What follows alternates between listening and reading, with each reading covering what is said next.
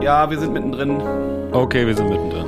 Also, Lambert Klammerer Jazz, zweite Folge. Äh, wir, wahrscheinlich befinden wir uns jetzt immer noch so im Jahre 2002, 2003, so die Ecke. Ja. Ähm, nach den zahlreichen Zuschriften, die uns ja ereilt haben nach der ersten Folge, müssen wir vielleicht ein paar Dinge klarstellen. Ja, ich bin gespannt. Zum einen, weil äh, irgendwie ja deutlich wurde, dass man sich so abarbeitet an so einem Bildungsbürgertum, mit dem man groß geworden ist in Eimsbüttel-Eppendorf. Ähm, und da kam die Frage auf, ob auch so Jazzplatten nicht auch bei den Eltern im Schrank gelegen hätten. Also inwieweit das eigentlich Abgrenzung ist. Ähm, das stimmt wahrscheinlich für viele Leute, die ja in diesem Müsli-Hintergrund groß geworden sind zu der Zeit. So, äh, bei meinen Eltern war es nicht so, da gab es keine einzige Jazzplatte.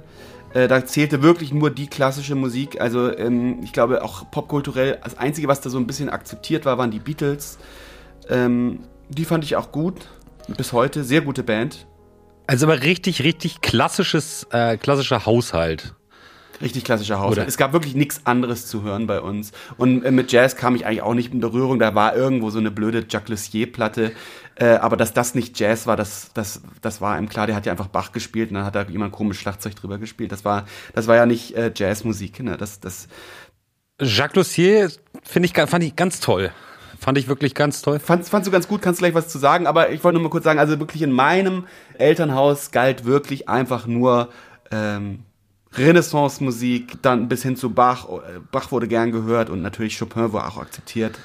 Ähm, alles danach, nach der Romantik, hat nicht stattgefunden.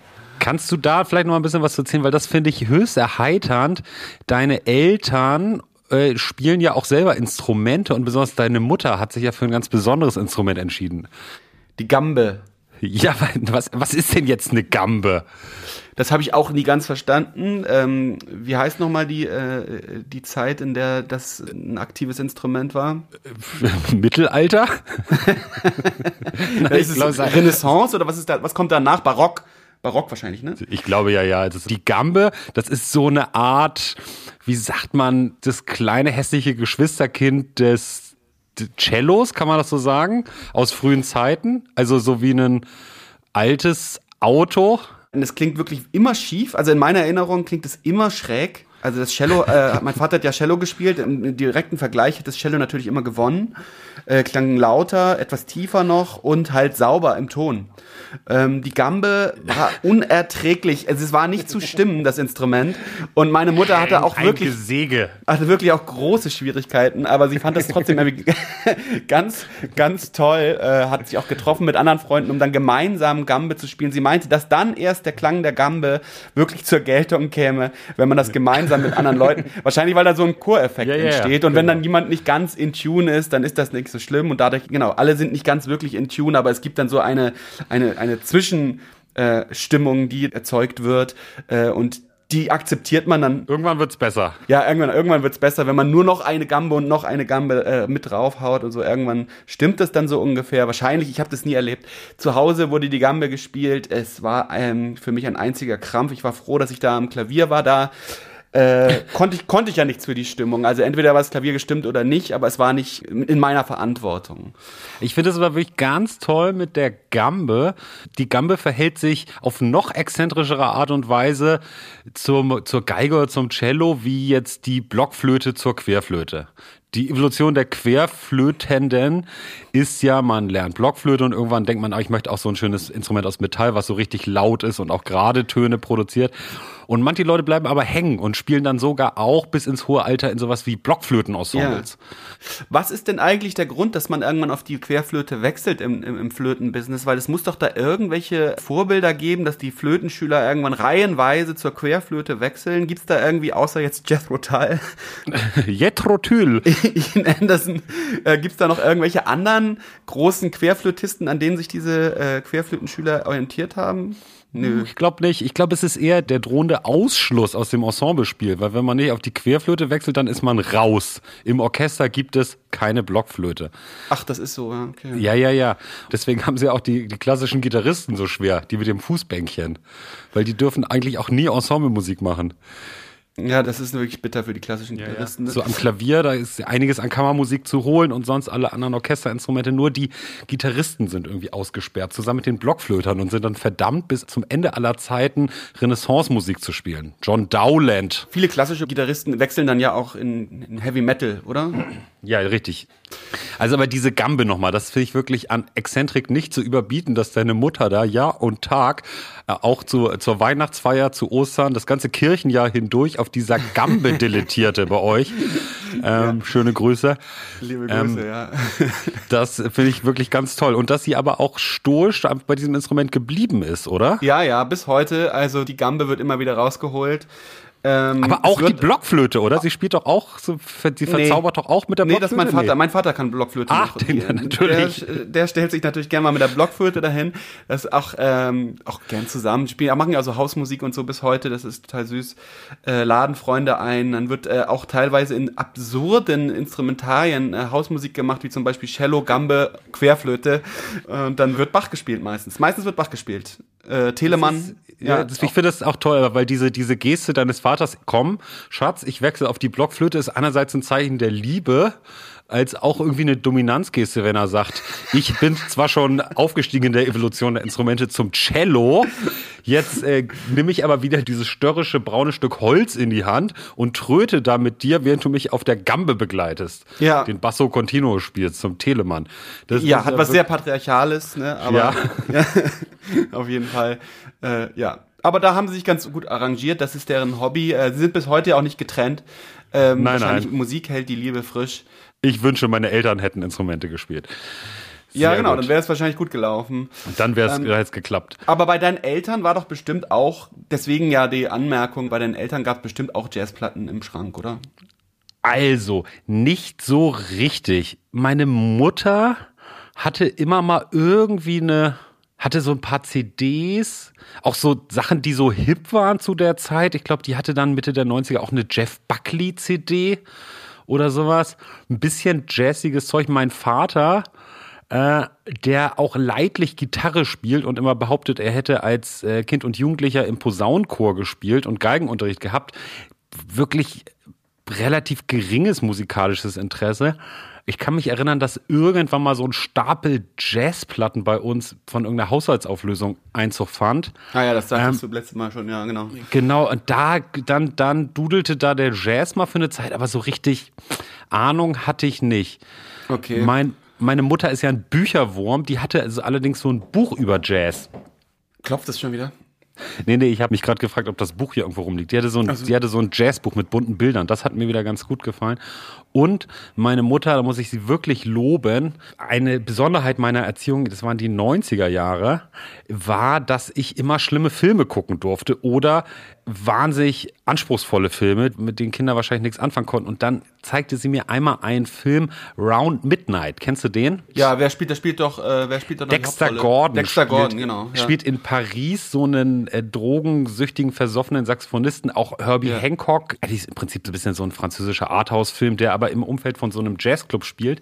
Und das weiß ich noch, dass ich das ganz toll fand, als ich den sah. Naja gut, immerhin war es bei deinen Eltern ja schon so, dass es irgendwie in dem kulturellen Horizont ja, hat Jazzmusik ja, ja. irgendwie eine Rolle gespielt. Bei meinen absolut überhaupt gar nicht. Das wollte ich nur noch mal nachtragen, weil das natürlich in den meisten Eimsbüttler und Eppendorfer Haushalten natürlich irgendwie schon so war, dass da in dem Bildungsbürger Müslitum auch Jazzplatten im Schrank waren bei den Eltern und so. Deswegen eigentlich war das jetzt nicht die perfekte Grundlage, um sich von seinen Eltern abzusetzen. Bei mir war es irgendwie dann doch so. Das zum einen und zum anderen kam die Frage auf, weil wir ja irgendwie offensichtlich in einer Zeit da aktiv waren, wo popkulturell ja eigentlich einiges los war in Hamburg. Da muss nur mal klargestellt werden, dass halt sowohl die Hamburger Schule als auch Eimsbusch das hatte nichts mit uns zu tun. Also dieses war wahnsinnig weit weg. Eimsbusch war so weit weg wie Flatbush. Das war ein anderes Universum. also das waren einfach Popstars. Da kannten wir niemanden. Da konnten wir uns auch nicht irgendwie zugesellen oder mal gucken, ob man da irgendjemand findet, mit dem man spielen kann oder so. Die waren ein bisschen älter auch alle und schon im Fernsehen und so. Da hatten wir wirklich gar nichts mit zu tun. Das waren wirklich Leute von einem anderen Planeten.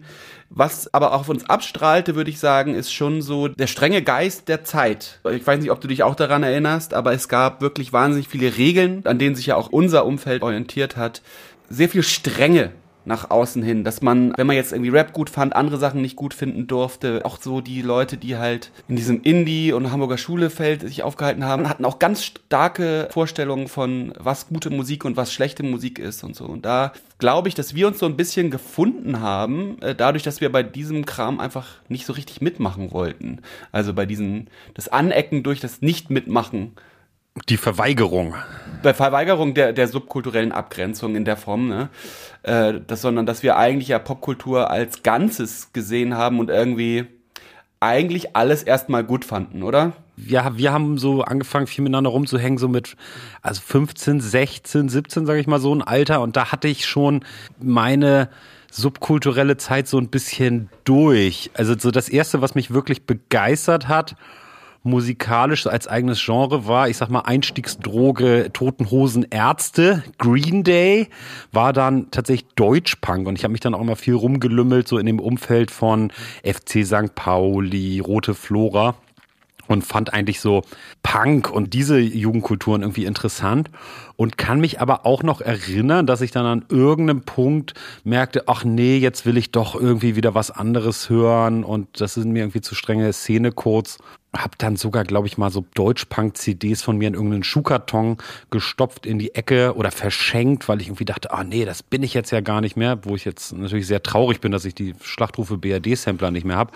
Ähm, ah, den Schweineherbst, den müsste ich noch irgendwo Schwe haben. Slime Schweineherbst habe ich natürlich, beste Slime-Platte würde ich sagen, ganz toll. Ich hatte auch ein paar Deutschpunk, aber ich war, ich habe mich da überhaupt nicht gesehen, aber ich mochte die Musik eigentlich zeitlang auch ganz gerne, weil ein Freund von meinem Bruder, der hatte sich als äh, Punk gesehen und der hat das manchmal mitgebracht, abstürzende Brieftauben. Brieftauben ha hatte ja. ich was, äh, den Schweineherbst natürlich, äh, Toten Rosen, klar, Opel Gang, große Platte. Ja, äh, das war schon spitze. Das ist auch wirklich was für, für junge Leute.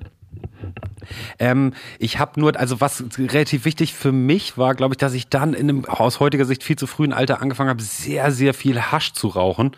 Und da hatte ich so Freunde, besonders einen jungen Mann, Jonas. Ich weiß nicht, ob ich das, na, äh, wie weit man den jetzt hier exposen darf. Der war in einem klerikalen Umfeld aufgewachsen, spielte die Orgel, rauchte die Bong und der hatte so schon auch so im Alt, der war glaube ich so ein, zwei Jahre älter als ich und hatte so ein relativ breites musikalisches Interesse. Der hatte nämlich zum Beispiel Jacques Lussier, was ich ganz toll fand, aber auch so Klassik und The Doors, so also Kiffermucke.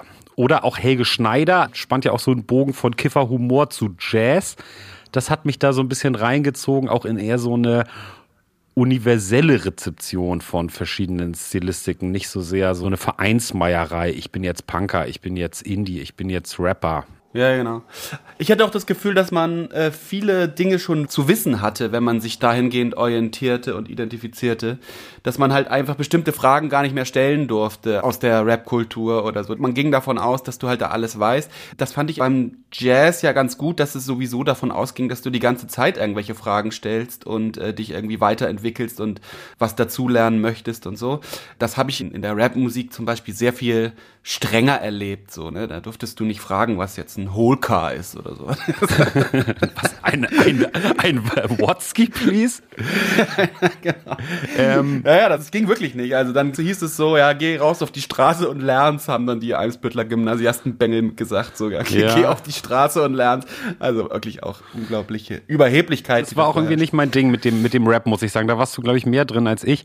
Ich glaube, was mich auch an Jazz dann interessiert hat oder überhaupt überhaupt an Musik machen, war ja auch so ein bisschen dieses Ninja-mäßige, dass man sich so komplett reinstürzen konnte, wie als würde man eine geheime Kunst trainieren konnte man so rumnörden und Akkorde und hier guck mal, was der spielt und der spielt. Und das waren irgendwie so Sachen, die gab's im Rap nicht so richtig. Da gab's immer ein Beat. Und ich kann mich auch noch erinnern, wenn ich dann irgendwie rumdudelte auf, weiß ich, auf dem Klavier oder auf einer Gitarre oder irgendwas und da waren welche von meinen Rap-Freunden, dann sagten die immer, geil, kannst du auch ein Beat spielen? Ja, hast du schon erzählt, genau, das hat dich äh, abgeturnt. Ja, irgendwie hat mich das abgeturnt. Ja, absolut verständlich. Ähm ich sehe da trotzdem einen Zusammenhang, denn was ich da ganz interessant dran finde, ist, dass äh, sowohl bei denen, also in der Subkultur, als auch in, in die Strukturen, Hamburger Schule, wenn man das so nennen will. Wir nennen das einfach mal so, ist mir auch egal, ob die jetzt was dagegen haben. Die Strenge, ne? Die Strenge zum einen, aber auch, dass Pop eigentlich ein Feindbild war. obwohl man eigentlich ganz eindeutig popkulturelle Subkultur betrieb und ein Teil davon war, immer gesagt hat, der Pop, mit dem habe ich nichts zu tun. Im, im Rap gab es den Begriff Popschrott oder so und äh, da, da wollte man sich ganz weit von abgrenzen und entfernen. Ähm, und zum anderen gab es so eine Rhetorik, ziemlich peinliche Art und Weise, sich mit Popkultur auseinanderzusetzen, die sich so ranwanzte an die Rhetorik, mit der unsere Eltern vielleicht oder das Feuilleton über sogenannte Hochkultur geredet hat.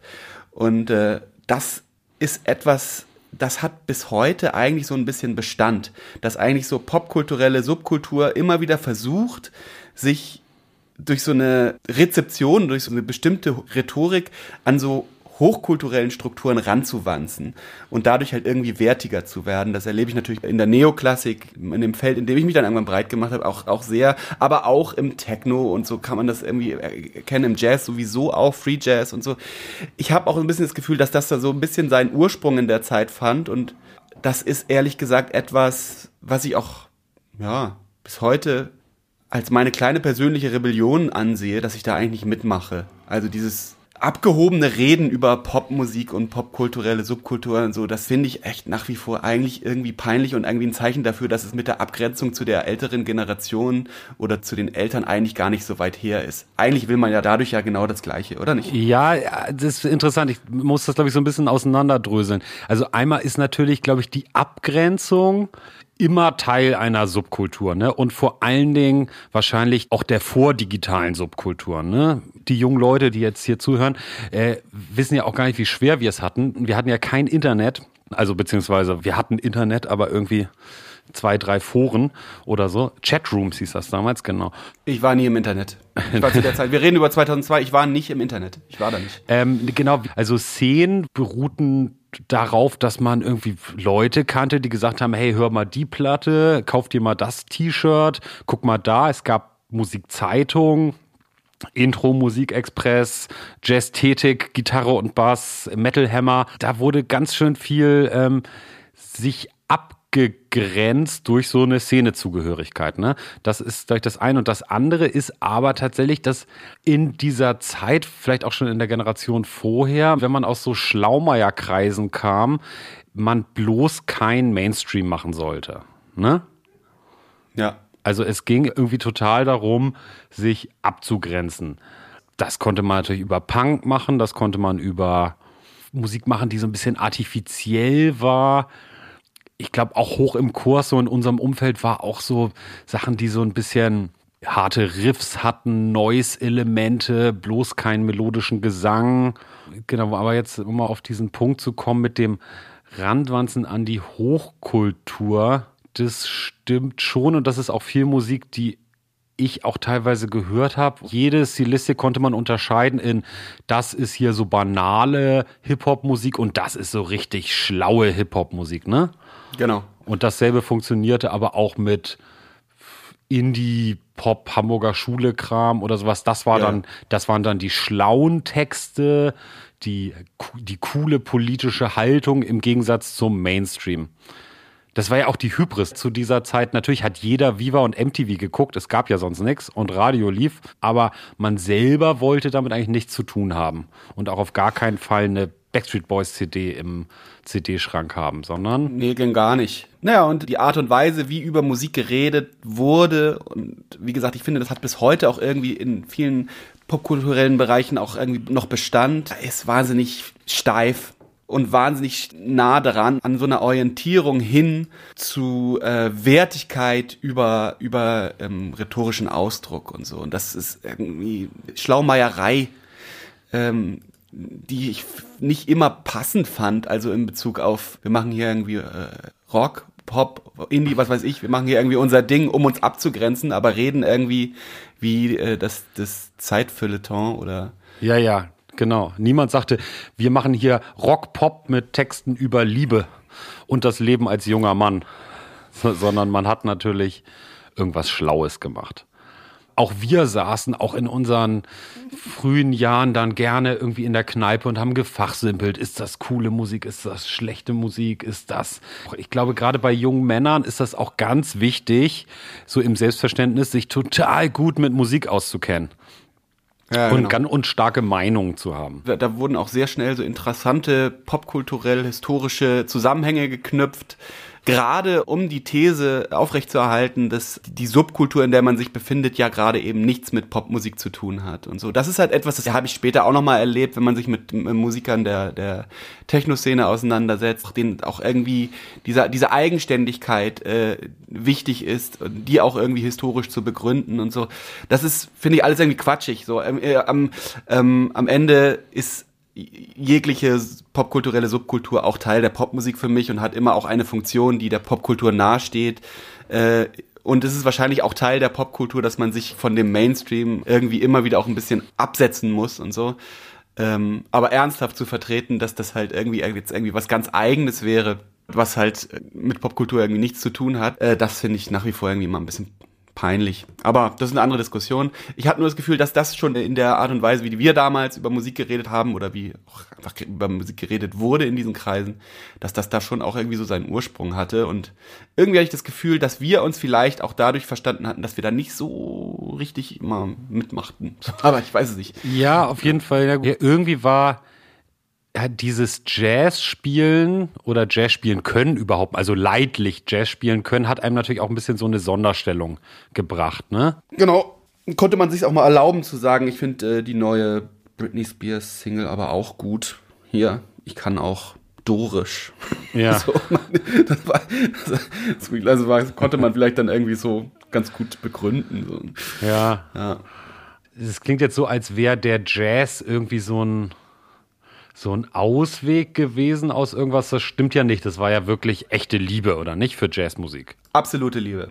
Ja, Absolut. Grenzenlos. Grenzen, grenzenlose Liebe. Genau. Da können wir auch mal weitermachen jetzt. Ausgehend davon, äh, dass ja irgendwie angemerkt wurde, wir hätten uns doch auch einfach reinsetzen können in bestehende Strukturen. Nicht, es gab niemanden, also ich weiß, dass irgendwie Jakob irgendwie später Popmusik-Karriere gemacht hat der Schlagzeuger so, aber ähm, das war auch zu der Zeit ja noch nicht abzusehen. Nee, also es gab da wirklich keine Strukturen, wo man sich irgendwie hätte ranhängen können. Also genau, wieso hatten wir als Teenies nichts mit Hamburger Schule oder Eimsbusch Hip-Hop zu tun? Es gab da keine Verbindung zu. Die Protagonisten des Eimsbusch Hip-Hop haben meinetwegen in unserer Nachbarschaft gewohnt sogar. Ja, vielleicht auch die gleichen Schulen besucht die oder so, Schulen aber alles besucht, genau. Waren allerdings so fünf bis zehn Jahre älter, sage ich mal. Ja als wir und es gab da keinen Kontakt, keinen Anschluss. Und dasselbe mit Hamburger Schule. Also wir konnten ja nicht zu Tokotronik in Proberaum gehen und sagen, ey, wir wollen jetzt auch eine Band gründen und ja. bei Larstor veröffentlichen oder so. Nee, das, das gab es nicht so richtig. Also interessant finde ich zu sagen, dieses bürgerliche Distinktionsgehabe um die Klassik und den Jazz, das hat sich an irgendeinem Punkt in so einem intellektuellen Diskurs auf Popmusik übertragen. Also Intro, Specks, Tempo, wie diese Zeitung alle hießen. Mhm. Da wurde genauso schlaumeierisch über Popmusik geredet oder Popkultur wie wahrscheinlich ein, zwei Generationen vorher über Jazz und Klassik. So ist es. So, dann geht's jetzt einfach weiter. Wir haben jetzt sozusagen die erste gemeinsame Jazzband. Ja.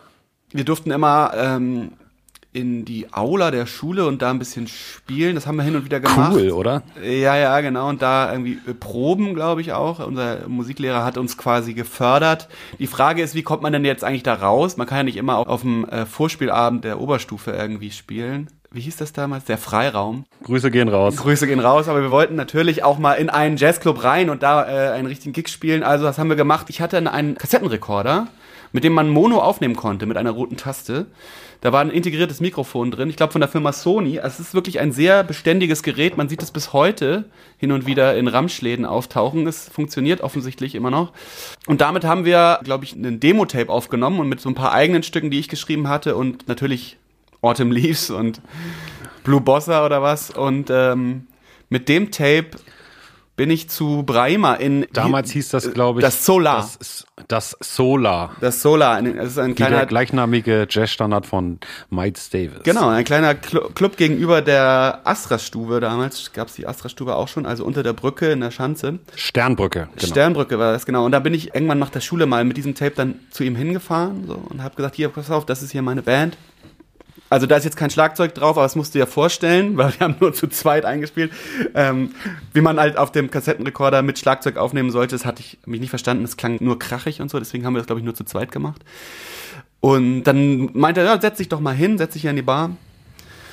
Hab äh, auch irgendwie eine Apfelschorle getrunken oder was. Und dann hat er das äh, tatsächlich in seinem äh, Tape-Deck aufgelegt, äh, die Kassette. Und wir haben so, uns, Oh Gott. uns so zusammen angehört.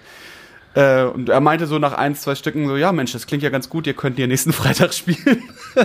So schnell geht das. Ja, ich glaube, es war wirklich ganz einfach so.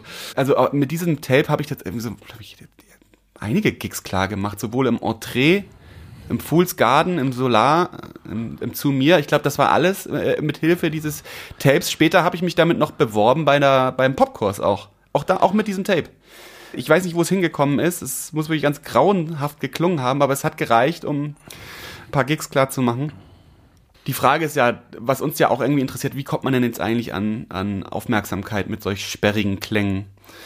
Und da kannst du ja mal erzählen, wie du das in Erinnerung hast. Mir ist, glaube ich, relativ schnell klar geworden, dass man zum einen irgendwie so eine Art Pop-Appeal, also dass man da auch so ein bisschen hinschielen muss, zum anderen braucht man irgendwie noch so einen anderen Link. Und das war natürlich Quatschreden auf der Bühne. Du meintest, du hättest mal irgendwie so einen Minidisc gefunden von so einer, Oh, ich- ja, von so ja, einer ja, ja. Aufnahme, wo wir einen unserer ersten Konzerte und wo ich auch ganz viele schlimme Witze gemacht habe und so. Ja, ja, nicht nur du. Leider. Das, das kam aber irgendwie ganz natürlich, ne? Wir haben dann irgendwie diese kleinen Konzertchen gespielt, unsere Freunde eingeladen und immer ausladende Ansagen gemacht. Also wir fanden uns, glaube ich, sehr witzig.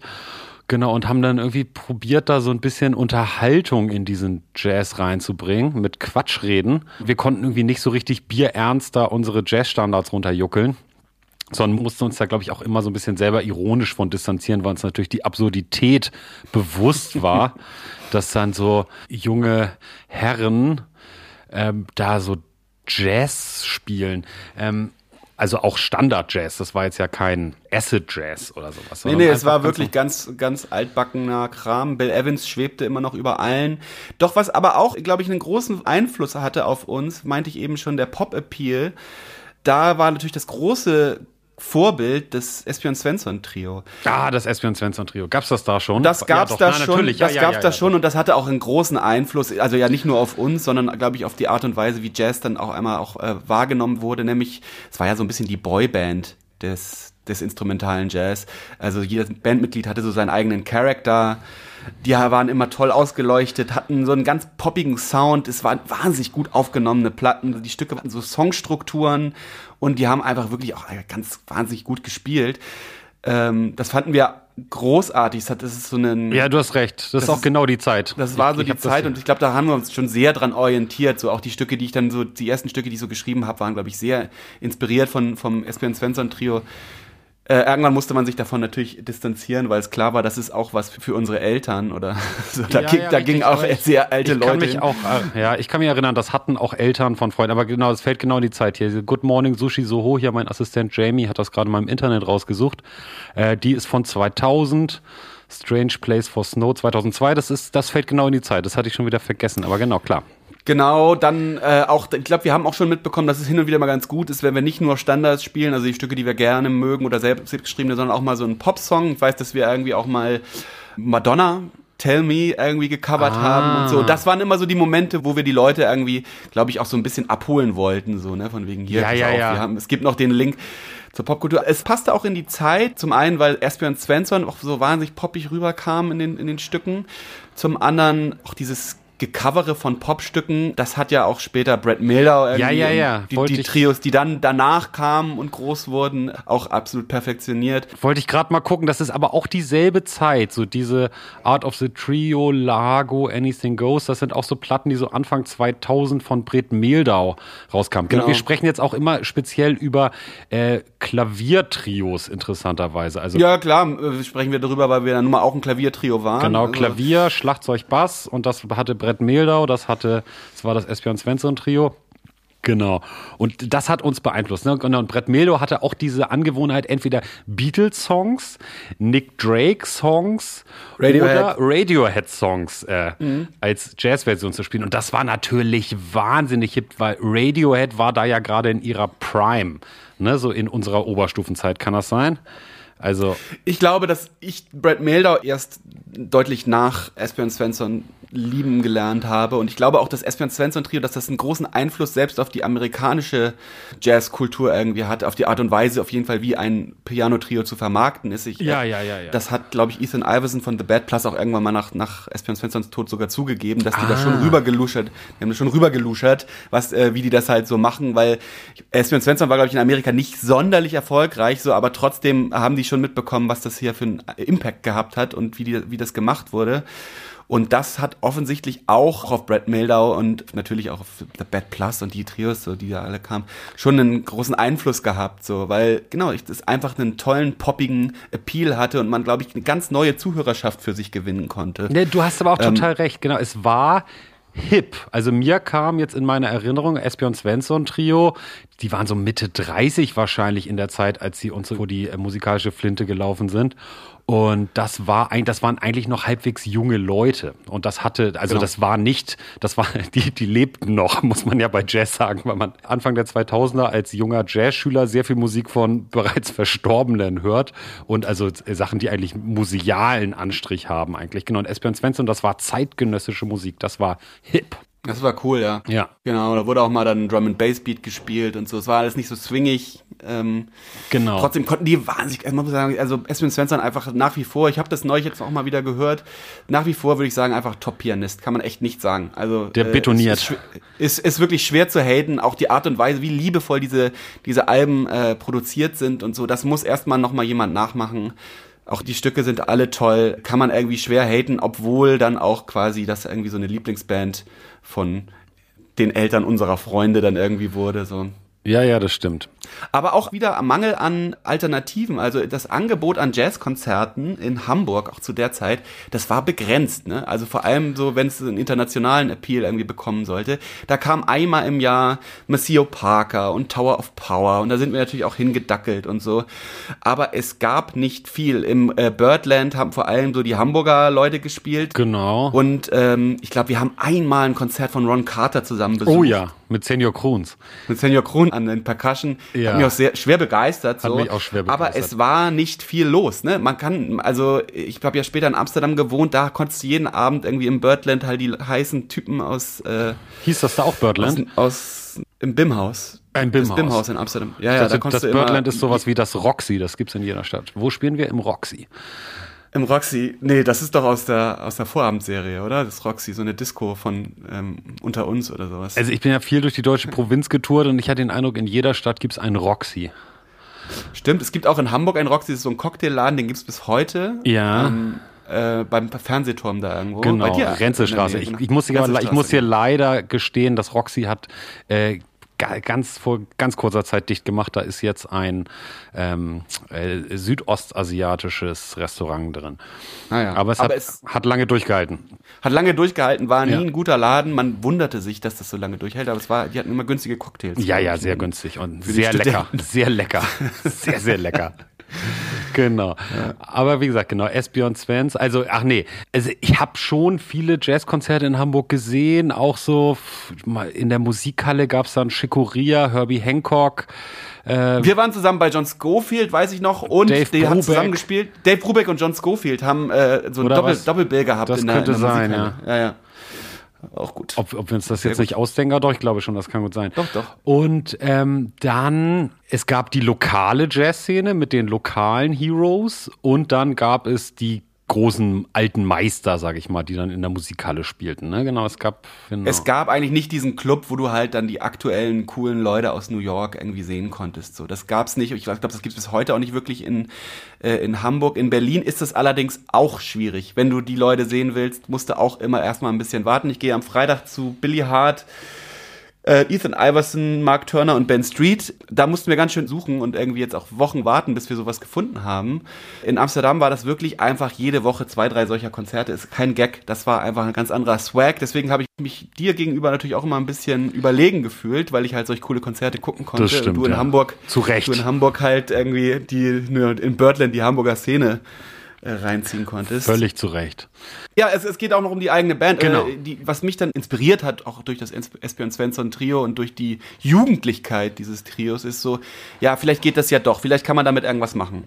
Und so ein eigenes Ding, offensichtlich kann man da irgendwie draus formen. Es hatte auf die Art und Weise, wie ich äh, meine Zukunft verstand, glaube ich, schon einen großen Einfluss. Und da könnten wir mal uns nochmal zu austauschen, weil ich das Gefühl hatte, dass ich da auf einmal so eine Ernsthaftigkeit und so einen Let's take it serious Attitude irgendwie an den Tag gelegt hat, die du, glaube ich, nicht ganz teilen konntest, oder? Nee, nee, auf gar keinen Fall. Leider werden die Leute nie erfahren, äh, um welche Platten es sich handelt, weil die ja noch unter anderem Namen veröffentlicht waren bei dir. Aber das war, das hat mich wirklich schwer beeindruckt.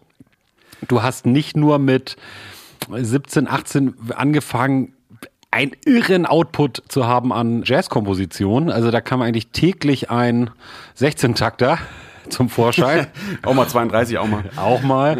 Ähm, und hast dann auch in den Jahren danach, während deines Studiums, glaube ich, drei, vier Alben veröffentlicht mit, oder wahrscheinlich noch mehr. Also hattest einen irren Output plötzlich, um irgendwie in dieser Jazz-Szene da deinen Stempel zu hinterlassen und hattest, glaube ich, auch wirklich die Vorstellung, geil, ich kann hier Recording Artist werden, der Jazzmusik veröffentlicht.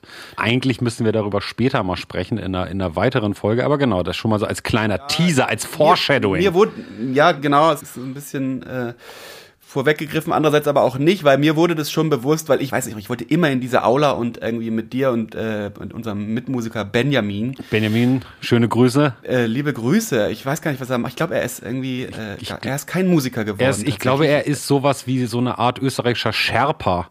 Er ist, ja, genau. Er ist ich, irgendwie in die Berge gegangen. Ja. Und so, äh, Innsbruck oder so. Und er war ein talentierter Schlagzeuger. Er wollte eigentlich auch das weitermachen, aber so hatte nicht so richtig den familiären Support, was das anging. So, dies, die sollte, der sollte was Anständiges tun und hat dann Sport studiert. Oder ja, so. ist auch vielleicht besser so. Äh, dann ja, ist, dann ist, ist man immer fit okay. an der frischen Luft und so. Genau. Da fehlte ja, wahrscheinlich aber, die Mutter an der Gambe. Genau, aber ich wollte immer mit euch äh, in die Aula und ähm, üben und äh, ja. also spielen, spielen, spielen, spielen, spielen. Und da habe ich schon gemerkt, ey, diese Energie, das, was ich da von euch abverlangt hat, das, das konntet ihr irgendwie beide nicht so richtig mit tragen. So, also das, äh, das hat euch, glaube ich, so ein bisschen überfordert, glaube ich auch. Pain, pain in the ass, der junge Mann. So ein bisschen, ja, ich glaube, ich war ziemlich anstrengend. Ja, der junge Lambert, eieiei. Unerträglich, immer dudeln wollte er. Auf der anderen Seite war es so, dass du ja auch äh, in anderen Bands gespielt hast. Und dann kamst du irgendwie auch um die Ecke mit irgendwie so einer Folkband, in der du warst, wo du auf einmal dann schon zu der Zeit einen Plattenvertrag in der Tasche hattest. Ja, ja, genau. Das war die Band Acadian Post die habe ich dann auch irgendwann wieder verlassen. Müsste ich auch nochmal forschen, warum eigentlich. Aber genau, da hatten wir aber ein Album rausgebracht beim Hamburger Label XXS Records. Grüße gehen raus. Das war dann doch so ein bisschen so ein Anknüpfungspunkt dann doch zur Hamburger Musikszene, weil es zu der Zeit so eine recht florierende Folk- und Amerikaner-Szene in Hamburg gab. Da war auch die Gruppe Fink, hatte bei dem Label was veröffentlicht. Die Gruppe Veranda Music, die so lokal, regional zumindest irgendwie erfolgreich war. Das hat mich ehrlich gesagt wahnsinnig geärgert. Also, das, nee, das fand ich echt doof, dass du da irgendwie dann mit so einer anderen Musik dann schon irgendwie so, auch mit, mit so ernsthaft, mit so irgendwie dann, ob, diese Ernsthaftigkeit, die du bei mir nicht abliefern konntest, dann halt in so einer blöden Folkband irgendwie äh, Amerikaner Amerikaner irgendwie äh, tragen konntest, dadurch, dass sie einfach dann auch schon irgendwie so einen Indie-Plattenvertrag hat. Da wurden ja auch irgendwie Vorschüsse gezahlt zu der Zeit noch, ne, um das zu. Da, also wir haben zumindest eine Platte aufgenommen, genau. Das hat ja damals also, echt viel Geld gekostet und so. Äh, ja, weiß ich nicht mehr, ist also das klingt jetzt, glaube ich. Aber ja, meinetwegen, ich, ich weiß. Wie auch immer, aber es war irgendwie ja, so eine ja. Professionalität, die, die du da genau, an der. Ecke hattest. Äh, von der ich natürlich nur träumen konnte. Es hat mich irgendwie geärgert. Ich glaube, ich war auch nie beim Konzert von euch. Das fand ich irgendwie doof. Zu Recht. ja, ja, nee, das wollte ich mir nicht. Dem aber, zeige ich's. Das, das, wollte ich irgendwie nicht ernst nehmen. Wie hieß da der, der Kollege von, der tauchte hin und wieder auf? Hannes? Der, der Sänger? Hannes, genau, ja. Grüße gehen raus. Macht der, der macht auch noch Musik, oder? Weiß ich nicht. Müsste ich das, ah, damit, da müsste ich meinen Assistenten wieder ans Internet schicken. Aber hat er zumindest noch viele Jahre lang. Ist ja auch, also ich, der große Durchbruch blieb uns verwehrt. Also es ist Genau, aber das hatte mich dann doch interessiert. Sonst genau beim Jazz fehlte mir, glaube ich, so ein bisschen die Idee, ähm, damit groß rauszukommen. Was will man eigentlich damit? Ne? Was will man damit eigentlich tun? Also du hattest, glaube ich, nicht dieses wow, es gibt doch das Espion Svensson Trio, das muss doch irgendwann abgelöst werden, dann kann ich das doch machen. Ja, irgendwie also, doch. Also, ja. ich, also ich muss sagen, dass ich, ich, du hast ja dann irgendwann äh, Foreshadowing, irgendwann die Stadt verlassen zum Studium und ich hatte dann auch noch mal einen, ein Trio mit dem Pianisten Martin Terenz, Grüße gehen raus, und Jan Philipp alias Tille Prass. Da waren wir auch ganz ambitioniert, hatten auch so ein Repertoire an eigenen Stücken.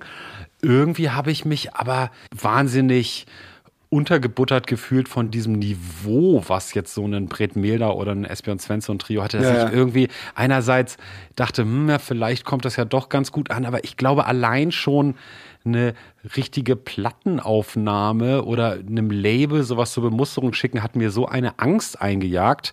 Äh, da warst du deutlich furchtloser, muss ich sagen. Ja, ja. Du hattest ja. dann einen anderen Swag hinter. Einen anderen Swag, wobei ich da ja auch viel auf die Nase gefallen bin und war ja auch oft Grundlage dafür, mir zu sagen, dass das alles nicht gut genug ist. tatsächlich die Erfahrung, also vor denen du so große Angst hattest, die habe ich ja tatsächlich gemacht. Aber es hat mich trotzdem nicht abgehalten. Also manchmal, ne, also wenn, wenn, wenn ich dann so meine ersten Demos äh, abgeschickt habe und dann irgendwo einen Gig haben wollte und die mir dann gesagt haben, das reicht noch nicht oder so, dann tat das natürlich wahnsinnig weh und ich habe dann immer auch gedacht, so, ja, eigentlich haben sie recht, stimmt auch, weiß ich auch. Ja. Aber trotzdem weitergemacht. so, so, ja. Nee, nee, da, da, da war ein irrsinniger Biss hinter, ja, ja, das stimmt. Und tatsächlich gab es ja auch innerhalb der Jazz-Szene zu der Zeit äh, in Hamburg eigentlich zwischen uns und diesen ganzen Leuten auch gar keine Berührungspunkte. Ich weiß, dass bei unseren ersten Gigs im Solar, die manchmal irgendwie hinten auch saßen, aber halt auch immer sehr desinteressiert nur in dem anderen Raum äh, Bier tranken. Aber ich hatte keine Berührung mit, mit den, den Hamburger Jatzern, oder? Erinnerst du da irgendwas? Nee, das, das kam auch später. Das Problem beim Jazz, das können wir ja nochmal kurz beschreiben, ist auch so ein bisschen, es ist ja wie so eine Geheimsprache. Ähm, wenn man keine Ahnung von Jazz hat, dann klingt das wie Jazz für andere Leute. Wenn man allerdings schon so ein paar Jahre in the shed, wie die Amerikaner sagen, war, also schon viel geübt hatte, dann konnte man sofort identifizieren, ob das jetzt Schrott ist, was die Leute da machen, oder richtiger Jazz. Und ich glaube, wir waren zu dem Zeitpunkt noch auf einem Niveau, wo schon relativ offensichtlich war, dass wir da relativ am Anfang waren, so vom Niveau. Könnte man das Wahrscheinlich. Und äh, das musste man dann zum Ausdruck bringen, indem man schon da irgendwo sitzt. Ja, ja, ja. Aber, genau. aber nicht zuhört. Und äh, genau, passiv-aggressiv passiv nicht im zuhört. Anderen, Im anderen Raum da hinten ist, äh, genau. Bier trinkt und sich unterhält und nichts zuhört. Ja. Ja, ja. Das erinnere ich auf jeden Fall noch, dass die da irgendwie mal antanzen und du meinst, hey, das ist doch hier, ich darf man Namen nennen? Keine Ahnung. Nein, Ach, besser lieber nicht. Lieber nicht, lieber nicht. äh, aber dass du meintest, hier, das sind doch die und die, das sind doch irgendwie die Größen der Stadt und man hatte auch gemerkt, da gab es keinerlei Interesse, sich mit uns zu befassen. Und wir ja. dann natürlich, wollten uns natürlich dann auch nicht mit denen befassen, klar, weil wir haben ja unser eigenes Ding gemacht. Ähm, ja, ja, das Nadelöhr, durch das man musste in Hamburg, war eigentlich, war die Jam-Session im örtlichen Jazzclub Birdland. Yep. Das ist, äh, genau, da gab es, also gibt es immer noch und seit jeher gab es da Donnerstag eine Jam-Session, wo man dann auf Zuruf einen Jazzstandard äh, spielt mit den anwesenden Kollegen, also jammed, was ja in der Jazzmusik so eine Kultur hat, die Jam-Session. Ja. Ähm, und wenn man da nicht stattfand, glaube ich, dann war man nicht so richtig drin. Im, ja. Also zumindest zu der Zeit. Wir sind da auch nicht hingegangen, oder? Wir haben uns da nicht richtig hingetraut, oder? Ja, wir haben da mal zugeguckt, aber ich glaube, eingestiegen sind wir zu dem Zeitpunkt da noch nicht. Das nee, waren, nee. waren dann Jahre später. Jahre später, ja. Dass man sich mal getraut hätte, da zu spielen. Ja, ja. Nee, ich weiß aber noch, dass mein Lehrer irgendwie zu unserem einen unserer ersten Konzerten kam. Der war ganz überrascht. Also er meinte so, er hätte nicht gedacht, dass wir das so hinkriegen. Ach, das wollte ich eigentlich noch mal erzählen. Weißt du eigentlich, äh, der hat mich ja jahrelang in der Schanze von der Feldstraße mit dem Fahrrad abgeholt, weil die ersten Male, die ich bei ihm aufgetaucht bin, äh, kam ich immer ohne Geld an, weil ich abgezogen wurde. Was? Also ja, ich, äh, das ist, ich, also das muss, eigentlich, muss man eigentlich nochmal historisch aufarbeiten, aber die Schanze war ja in, in, den 90er Jahren wirklich ein hartes Pflaster, da ist man nicht gerne hingegangen. Heutzutage ist es ja alles durchgentrifiziert. Aus gutem Grund, das ist ja ein tolles Stadtviertel mitten in der Stadt. Ähm, ein Sahnestück. Ein Sahnestück, absolutes Sahnestück, aber damals war das wirklich dreckig und düster und äh, ich glaube, ich bin die ersten Male, also oder ich weiß nicht, wie oft das vorgekommen ist, aber ich bin bei ihm angekommen und äh, wurde direkt auf dem Hof bei ihm, äh, wurde mir das Geld für den Klavierunterricht abgenommen. Also äh, ausgeraubt, sagen wir, wie es ist. Du wurdest, du wurdest Abziehen wurde es, es wurde Abziehen genannt früher, ne? Ja, ist, genau. Äh, ich träume von solchen Situationen bis heute schlecht, weil das echt ein Thema war. Siehst du, guck mal, Trauma. Ja. Deswegen hat er mich über Jahre ja mit dem Fahrrad von der Feldstraße aus abgeholt, um in Glashüttenstraße zu kutschieren. Ich wurde eskortiert auf seinem Gepäckträger. Jazz-Polizeischutz. Ja, der Jazzpolizeischutz. Naja, ich glaube, auch wenn da so Mittelstandskids ankommen in der Schanze zu der Zeit, die sehen ja sofort, da ist was zu holen. Na klar. Und äh, naja, ich muss das nochmal mit ihm aufarbeiten. Ich habe das so in Erinnerung, dass das der Grund war, warum er mich dann halt äh, über Jahre abgeholt hat. Ich weiß nicht, ob es zu der Zeit immer noch so war. Ich, meine, ich glaube nicht, weil wir haben dann ja auch selbstständig in der Schanze dann halt diese Konzerte gespielt und so. Da wurden wir auch nicht mehr begleitet. Äh, Das weiß ich nur noch, dass das irgendwie so eine Art Motivationsschub war, weil er war ja eigentlich quasi jemand aus der Szene, der mir natürlich aber aus etwas voreingenommenen Gründen zugetan war.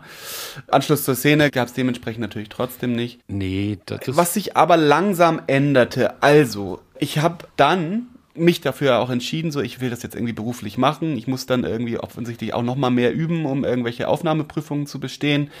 Habe einen Jazz-Workshop besucht in Bremen mit Richie Beirach und äh, Ach krass, stimmt. Das hat Detlef, Detlef Bayer Das, ja. und noch ein paar anderen. Ich glaube, Billy Hart, den ich jetzt am Freitag sehe, war auch da. Billy, schöne Grüße. Ja, und da traf ich das erste Mal auch so auf andere ausübende junge Jazzmusiker. Manche waren total nett und bei manchen hatte ich auch das Gefühl, scheiße, die sind ja schon viel, viel weiter. So. Die können ja schon noch viel, viel schneller spielen. Da gab es so einen jungen Typ, der war ein Jahr jünger als ich, der konnte in Oktaven echt so Peterson-Lines, Oscar Peterson-Lines runterdrücken und wollte sich in Hamburg an der Musikhochschule bewerben. Und das war für mich der Grund zu sagen, ja, dann bewerbe ich mich da nicht. Krass, okay. Weil ich, da hatte ich, echt ich wusste, da gibt's ja irgendwie sowieso nur ein, zwei Plätze oder so. Ja, ne? genau. Und Da hatte ich überhaupt keine Lust, dann irgendwie mich mit dem da zu messen. Eieiei. Weißt du noch, wie der hieß? Nee, ich glaube, er ist auch nicht dahin gegangen. Ja. Ähm, also, ich, nee, ich glaube, der ist irgendwo anders hingegangen. Weiß ich nicht mehr, wie der hieß. Auch da wurde wieder deutlich diese unglaubliche Konkurrenz durch Spielfertigkeiten, die es da gab, wurde mir da deutlich, dadurch, dass es ja auch einfach so eine, etwas Existenzielles mit sich brachte, nämlich du konntest dadurch ja äh, deinen Studienplatz generieren, indem du halt möglichst schnell abdrücken Ja, ja. konntest und so. Ne? Wobei das ja eigentlich ist das ja ganz fair. Man ist irgendwie nicht auf die Gnade einer Plattenfirma angewiesen, die einem einen Vertrag gibt und einen, einen dann groß rausbringt, sondern man hatte ja das Gefühl, man konnte selbst über sein Schicksal entscheiden, dadurch, dass man möglichst viel übt, um dann möglichst schnell und wild spielen zu können. Ja, genau. Schnelligkeit war tatsächlich eine Währung. Ich wurde ja auch angenommen irgendwann in, in, in Amsterdam und in anderen holländischen Jazzschulen. Äh, habe ich auch die Prüfungen bestanden. Allerdings nie so, dass sie gesagt haben, oh, du auf jeden Fall, sondern so immer so gerade Du eben. wirst hier jetzt sofort Lehrer. Du bist so gut. Äh, ja, so stellt man sich Ja. das vor, ne? Dass die eigentlich denken, so auf dich, dich haben wir gewartet und so. Ja, man stellt sich's nicht so vor, aber irgendwie stellt man sich's doch so vor. Ja, ja. Ja, also das hat man natürlich irgendwie gehofft, so dass die Kommission bei der Aufnahmeprüfung so ganz andächtig und äh, begeistert ist von deinem Talent und so. So ist es nicht, liebe angehende Jazzmusiker. Ja. Das ist einfach nur ganz große Erniedrigung. Macht euch auf was gefasst. ähm, man ist nie gut genug. Äh, ich habe jetzt gehört, dass zum Beispiel Kopenhagen Ja. Kopenhagen. die äh, Schule für äh, improvisierte Musik, ich glaube, die heißt rhythmische Musik oder Schule für rhythmische Musik, aber auf jeden Fall das Konservatorium von Kopenhagen, dass die darauf jetzt keinen Wert mehr legen. Da geht es jetzt nicht mehr äh, um Technik und äh, Schnelligkeit bei der Aufnahmeprüfung, sondern um offensichtlich irgendwelche kreativen Werte. Als ob. Das glaubt denen doch keiner. Ja, ich weiß auch nicht, was es bedeutet. Also das äh, ist ja auch nochmal interessant, dann rauszufinden, was sind denn dann die kreativen Werte, an denen man so eine Berechtigung für so einen Studienplatz irgendwie ausmacht. Finde ich spannend, habe ich nur von gehört, dass es so eine Gegenbewegung ist zu dieser wirklich über Jahrzehnte vorherrschenden Meinung, je schneller, desto besser. Fand ich ganz interessant. Ja. Nichtsdestotrotz, äh, dieses Tape, was wir aufgenommen haben, damit habe ich mich ja beim Popkurs auch noch beworben. Das, Ja. Das war, da gab es ja auch sozusagen äh, einen Jazz-Zweig. Auch Stimmt, da ja. kam man dann langsam so ein bisschen in Berührung mit irgendeiner Szene. Der, die Pop, Hamburger Pop-Szene war ja schon sehr durchprofessionalisiert oder so wirkte so. Ja, ja, als ja, gäbe, gäbe es da schon auf jeden Fall so Studiomucken und Jobs irgendwie zu ergattern und äh, es haben sich ja auch viele Bands da kennengelernt, ne? Also die dann ja auch später erfolgreich waren, von was weiß ich, Seed bis Wir sind Helden oder so. Ich glaube, da gibt's was ich, äh, einiges an Renommee. Ja. ich habe da auch keinen Anschluss gefunden. Also ich fand es ganz gut, den Unterricht, den ich da bekommen hatte von Rainer Schnelle, nochmal so einen anderen Jazzunterricht. Und dann habe ich spielen können mit Detlef Bayer, den, wo ich ja vorher auch in diesem Jazzworkshop war. Und ähm, da konnte man so ein bisschen improvisieren und mit so ein paar guten Leuten zusammen spielen. Ja. Und äh, das erste Mal hatte ich auch da äh, Kontakt mit jemandem, der äh, den Computer auf die Bühne geholt hat. Also jemand, der Ah. sich mit Ableton auskannt. Das heißt, das habe Genau. ich doch nie, das, ich wusste gar nicht, dass das ging. Genau, heute absoluter Standard, damals Zukunftsmusik. Ja, absolut Zukunftsmusik. Jemand, Musik aus der Zukunft.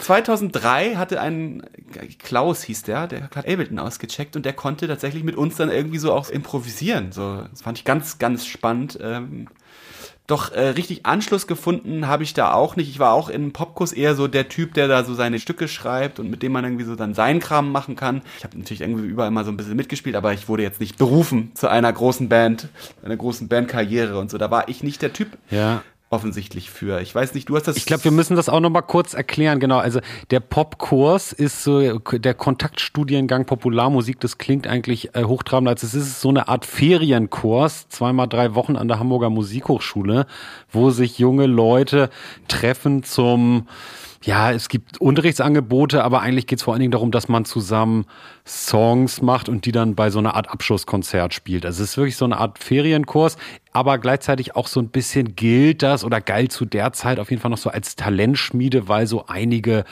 bekannte Bands und Musizierende einte irgendwie, dass die an diesem Popkurs teilgenommen haben. Ne? Und genau, du hast da ein bisschen dich eher in diesem Jazz-Zweig dieses Popkurses äh, verdingt. Ne? Also ich wurde deswegen ja auch da aufgenommen und habe mich dann auch immer in dementsprechend in diese Kurse äh, gesetzt und mit den Lehrern zu tun gehabt, die dann da das machen. Ja. Allerdings wollte ich natürlich alles machen. Ja. Was ich gut fand am Popkurs, ich wurde auch immer noch akzeptiert als jemand, der auch mal ans Schlagzeug geht. Also Das war Ja. später in meinem äh, Studium verpönt. Undenkbar. Und nee, es war wirklich undenkbar. Multi-Instrumentalismus in Amsterdam absolut undenkbar. War verpönt. Wenn du dich Ja. da an ein anderes Instrument gesetzt hast als an dein eigenes, dann warst du ein absolutes Arschloch. Ja. Das ist auch eine Verhöhnung Ja. der Lebensleistung Ja. der Leute, der Schlagzeuger jetzt zum Beispiel. Genau. Wenn sich da so ein Hiopai wie du War das bei euch auch so dann? Natürlich. Also was, ja. was okay war, war, dass, weil natürlich alle ein bisschen Klavier spielen konnten, dass man so zusammen jammt und wenn kein Pianist da ist, dass man dann Klavier spielen durfte. Aber glaube ich, aber sonst, na, also es gab es war wirklich schon mal, aber eigentlich nicht nicht. Eig nee, Nicht nein, nein, nein, das macht man nicht. Das hat man nicht gemacht. Und im Popkurs habe ich das Gefühl, das war okay. Das durfte ich doch noch machen. Und dann hat man ja alle möglichen Kleinstprojekte innerhalb dieses Kurses gemacht und so. Es ist daraus nichts entstanden und ich wurde auch für keinerlei Projekte darüber hinausgehend gefragt.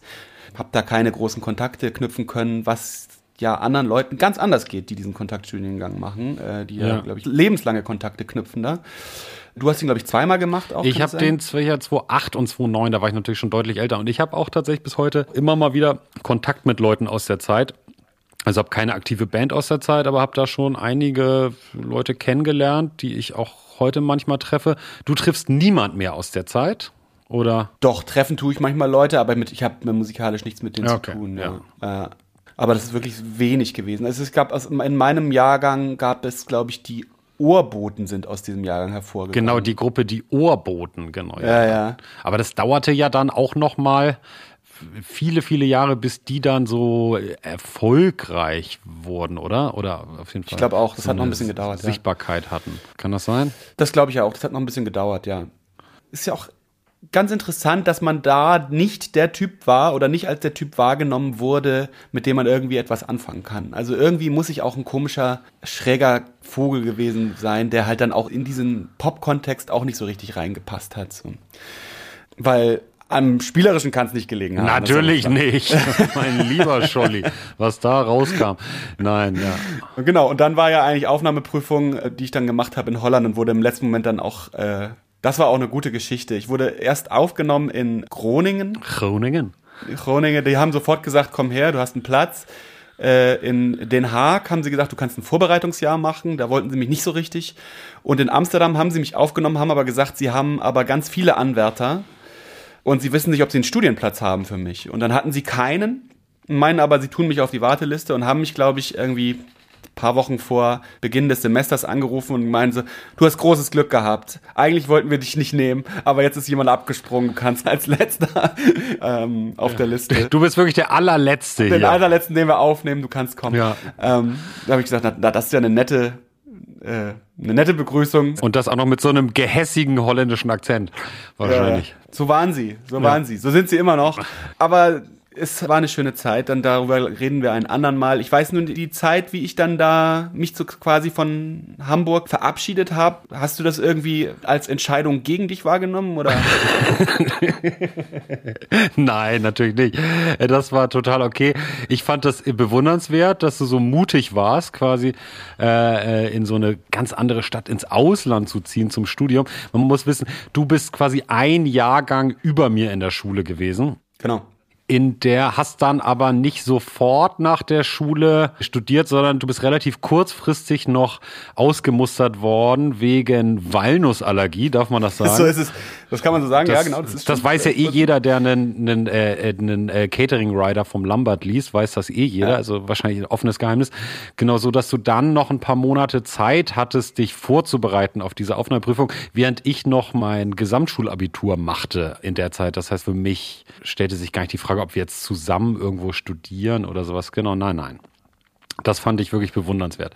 Du hast da auch ordentlich Gas gegeben in der Zeit, das weiß ich noch. Da wurde wirklich viel geübt.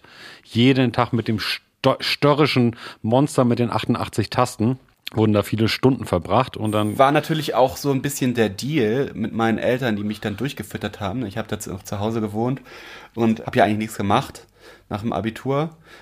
Weil ich konnte nicht direkt aufgenommen werden, so, das ging nicht, da war ich noch nicht gut genug. Ich ja, muss es war halt zu knapp. Nee, ich glaube, es war auch zu knapp. Du hättest dann vorher schon Aufnahmeprüfung machen müssen. Ja, genau. Und dafür hätte ich auch Dinge können müssen, die ich noch nicht konnte. In Groningen hätten sie dich bestimmt genommen. Vielleicht hätten sie mich gerade eben in Groningen genommen, aber ich musste wirklich nochmal üben, um quasi auf akademischer Ebene auch irgendwie mithalten zu können. Und das hat dann ja auch geklappt, so. Aber da bin ich eigentlich meinen Eltern ganz dankbar, haben sie mir die Zeit gegeben. Genau. Ich durfte im Keller hausen und so. Das war eigentlich ganz, ganz gut. Sonst hättest du Gambe studieren müssen. Ja, wahrscheinlich. Das hätte deiner Mutter wahrscheinlich gut gefallen, oder? Wenn du in die, in die Welt der alten Musik, wie man das ja nennt, abgestiegen wärst. Da hätte sie mir wahrscheinlich noch zwei, drei Jahre zur Vorbereitung Ja, ja, ja, gegeben. Das wäre wirklich toll, wenn du jetzt äh, irgendwie Experte für alte Musik wärst und wir würden jetzt einen alte Musik-Podcast machen. Bist du dann direkt nach der, äh, nach dem Abitur an die Hochschule? Nee, du hast auch noch irgendwas anderes Ich gemacht. bin, ich, ich habe mich auch aktiv bemüht, ausgemustert zu werden. Und das hat dann auch funktioniert. Ähm, beziehungsweise ich wurde dann als T3 nicht mehr eingezogen und dann war ich, war es aber auch zu spät für Hochschule und ich bin dann an so eine damals auf, das war so ein Phänomen, was damals losging, dass es so private Sch äh, Musikschulen für so Popmusik gab. Das war so ein bisschen eine Lehrstelle. Dann war ich ein Jahr an der Hamburg School of Music. Das war der allererste Jahrgang von der Hamburg School of Music, so eine Privatschule, bisschen so wie SAE für Musiker, äh, Fernuni Hagen, nur mit Anwesenheitspflicht. Da konnte man dann so eher mit so einem Pop-Schwerpunkt, aber auch ein bisschen Jazz studieren, sage ich mal. Oder Berufsfachschule hieß das. Genau so. Und dann habe ich, das habe ich sozusagen auch als Hochschulvorbereitungskurs genutzt und bin dann ein Jahr später in Hamburg an die Hochschule. Ah ja. Genau. Aber da greifen wir vielleicht auch ein bisschen vor. Genau, das ist jetzt eigentlich das Ende. Genau. Ähm, weil äh, die nächste Folge ist natürlich dann über unsere unterschiedlichen Erfahrungen an der Hochschule und äh, wie wir uns da vielleicht auch ein bisschen auseinanderentwickelt haben und was die Unterschiede waren. Äh, wir können jetzt einfach Schluss machen. Ja, ich möchte dir noch eine Frage stellen. Und zwar, Ja. wenn ich eine Jazzband habe und dann schreibe ich so einen E-Mail-Newsletter, falls es sowas noch gibt, an meine Fans, wie verabschiede ich mich dann? Das ist ein Gag jetzt, oder? Ja, ja. Dann schreibe ich natürlich unten mit swingenden Grüßen. Hast du das schon mal gehört? Toll, Nö. oder? Das kam mir neulich in den Kopf.